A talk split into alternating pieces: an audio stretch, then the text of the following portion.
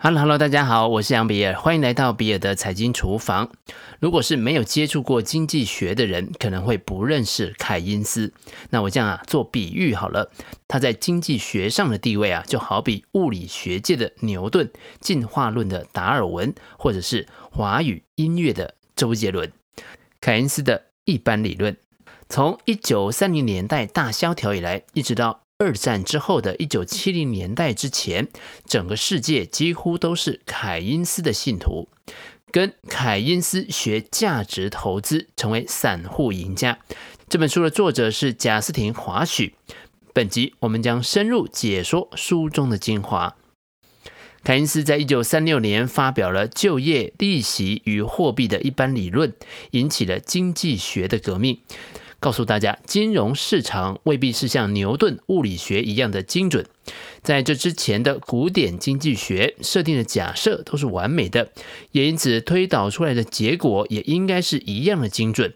凯恩斯告诉大家，有些古典学说理论上很完美，但是根据的假设却是错误的，推导出来的结论当然也就脱离现实。我们现在或许难以想象，在凯恩斯之前遇到经济危机的时候，经济学家的说法是。市场会自然的修复，失业会自然消失，政府最好什么事都不要做。政客其实是不想要在经济衰退的时候被批评什么都不做的。凯恩斯告诉他们，恢复经济之道不是节约，而是要提高支出，降低税收。二次大战期间，凯恩斯主义成了西方国家的主要信条。凯恩斯之所以能够洞悉经济运作的规律，要归功于他很早就开始在股市、外汇、油料、商品市场上的投机跟交易。凯恩斯的动物精神。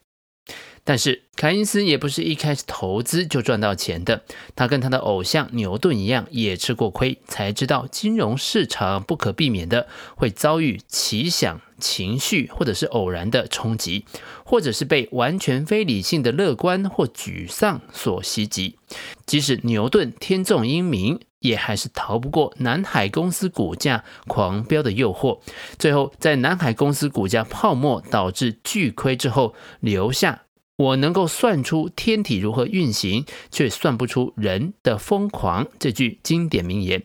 凯恩斯十几年的投资经验告诉他，和群众一起逃跑的人，很容易被撞倒踩扁。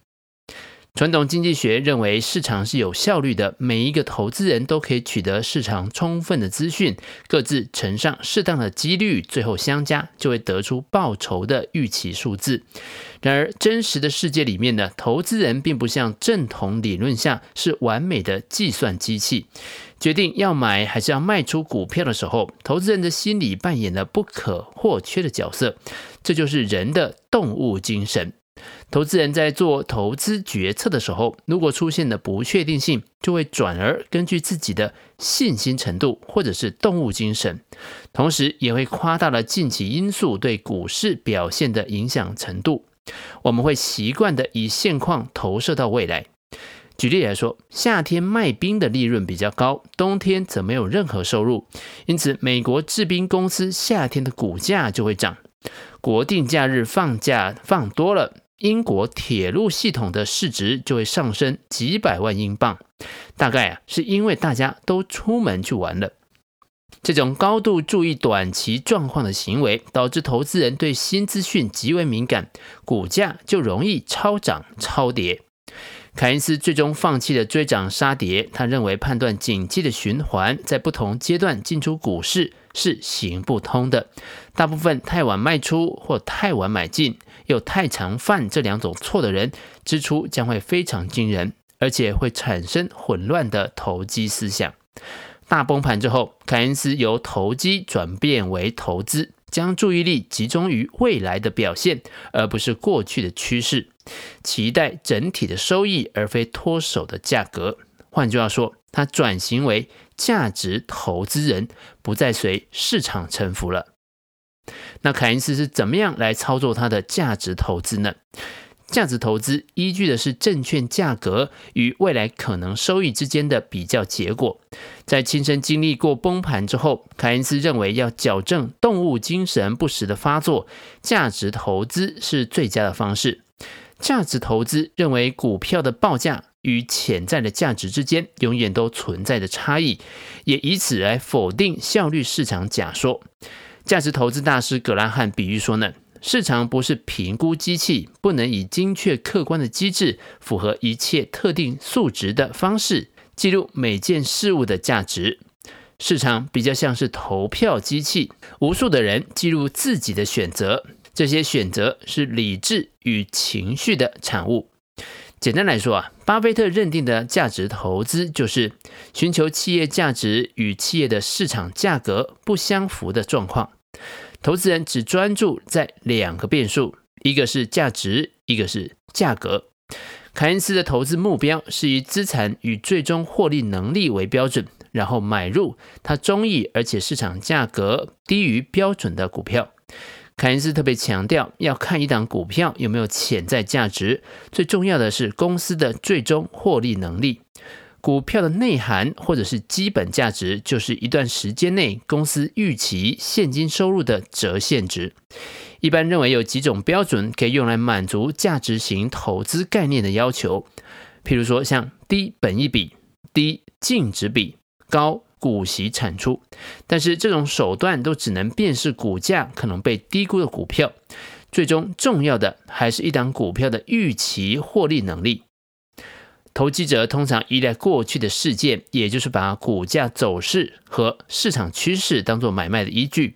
相对的，价值型投资人就是仔细研究个别股票，而不是探市场水温的人，只专注在特定股票可能的未来收益。对他们来说，投资决策的依据不是短线的股价涨跌，而是评估公司长期的获利，以此评估股价是高还是低。当差异够大的时候，投资人就会以此来决定要买进还是卖出。凯恩斯在他投资生涯的最后阶段啊，着眼于辨识谁是尤物。那这个尤物啊，就是金发尤物这个啊尤物哈，也就是啊内在价值远高于市价的股票。而且呢，他也承认啊，长期而言，市场会体认到一档股票的内在价值，因而奖励它的表现。凯恩斯将他的价值投资哲学总结成两个简单的心法：首先是用七块钱卖掉价值一元的股票，同时想着用五毛钱买回来，还不如用七毛钱买进价值一元的股票来得安全简单。第二个则是呢。回到就业、利息与货币的一般理论所提到的选美比赛，价值型投资人在妥善思考之后，会决定他们心中最美的人选是谁，而不去预测大家心中最美的人。价值投资人相信，最美的女孩最终会是得奖的那一位。集中持股，托高利润。凯恩斯的祖父和凯恩斯一样精于赚钱之道。老凯恩斯是精明的生意人，他坚决只专注在最有利可图的花卉品种。最初是大丽花，后来是玫瑰和康乃馨。凯恩斯和祖父都相信，与其采纳不分青红皂白的分散投资策略，重金投资少数几档的心头好的报酬通常会好很多。凯恩斯习惯重金投资少数几档股票的做法，常常遭受到各方的质疑。但是他拒绝接受广泛分散投资的投资组合才是最佳投资组合的这种正统的观念。俗话说啊，别把所有的鸡蛋放在同一个篮子里，讲的就是这个意思。但是凯恩斯跟巴菲特都不太认同这个做法，他认为有耐性，而且。花精神研究的投资人有能力寻找一组涨幅可能远高于市场的超级宠儿股，这些尤物，巴菲特称为超级巨星或者是大满贯全垒打型的股票，每隔一段时间就有可能会被市场抛售。一旦这样子的时刻来临，投资人应该勇敢地将相对高比重的资金投入这些股票。凯恩斯说，他的利润都来自大量投资少数几档令人开心的不得了的股票，没有人能够从平凡的投资组合当中赚到钱。因此，在他后来的投资生涯当中，都维持着极端集中化的股票投资组合，少数几档股票的价值就占了他整体持股价值的一半以上。虽然凯恩斯笃信集中化投资组合的优点，但即使是他，也承认集中持股投资原则不应该矫枉过正。为了维持平衡的投资部位，针对持股的部分进行特定程度的分散投资是合理的。他将平衡部位定义为，尽管个别持股的部位很大，但却涵盖各式各样的风险属性。如果可能，最好是互补的风险属性。这么做的目的就是希望能够抵消或者是局部的抵消不可预料的意外冲击对任何一档股票的影响。那么，到底集中投资几家才是理想的数字呢？巴菲特建议是投入五到十家定价合理的公司。由于价值型投资人清楚了解他们的公司，因为投入的资金比较高，所以会需要反复的验证，直到证明购买特定股票是合理的，才会安心的投入。这也就是说，集中化投资不仅指的是维持一个标靶型的投资组合，也是对评估股票的数量设限，是在投资人能力圈范围内的股票。精明的投资人不会不经思考就将资金分散到广大的投资机会当中，就如同凯恩斯所说的，把鸡蛋装到为数众多的篮子。但是却来不及，或者是根本没有机会去检查多少篮子底下有破洞，绝对会使风险与损失提高的。最后，凯恩斯强调，投资人不能采用一劳永逸的投资策略。换句话说，不采取行动的投资人，对自己持有的股票态度固执，拒绝改变他对这些股票的看法，即使实际的状况跟环境都已经改变了。还是依然故我，那这么样子的投资人呢，长期将会遭受重大损失。投资股市，保持警戒是成功的基础。聪明的投资人只专注在能力圈范围内的股票，因此，相对于要监控大量证券的其他玩家来说，他会更加敏锐，也更能够果断地采取行动。对于凯因斯的价值投资策略，你有什么样子的想法呢？欢迎把你的想法写在留言区，跟其他听众交流讨论。以上就是比尔的财经厨房想要提供给你的，让我们一起轻松过好每一天。我们下次见，拜拜。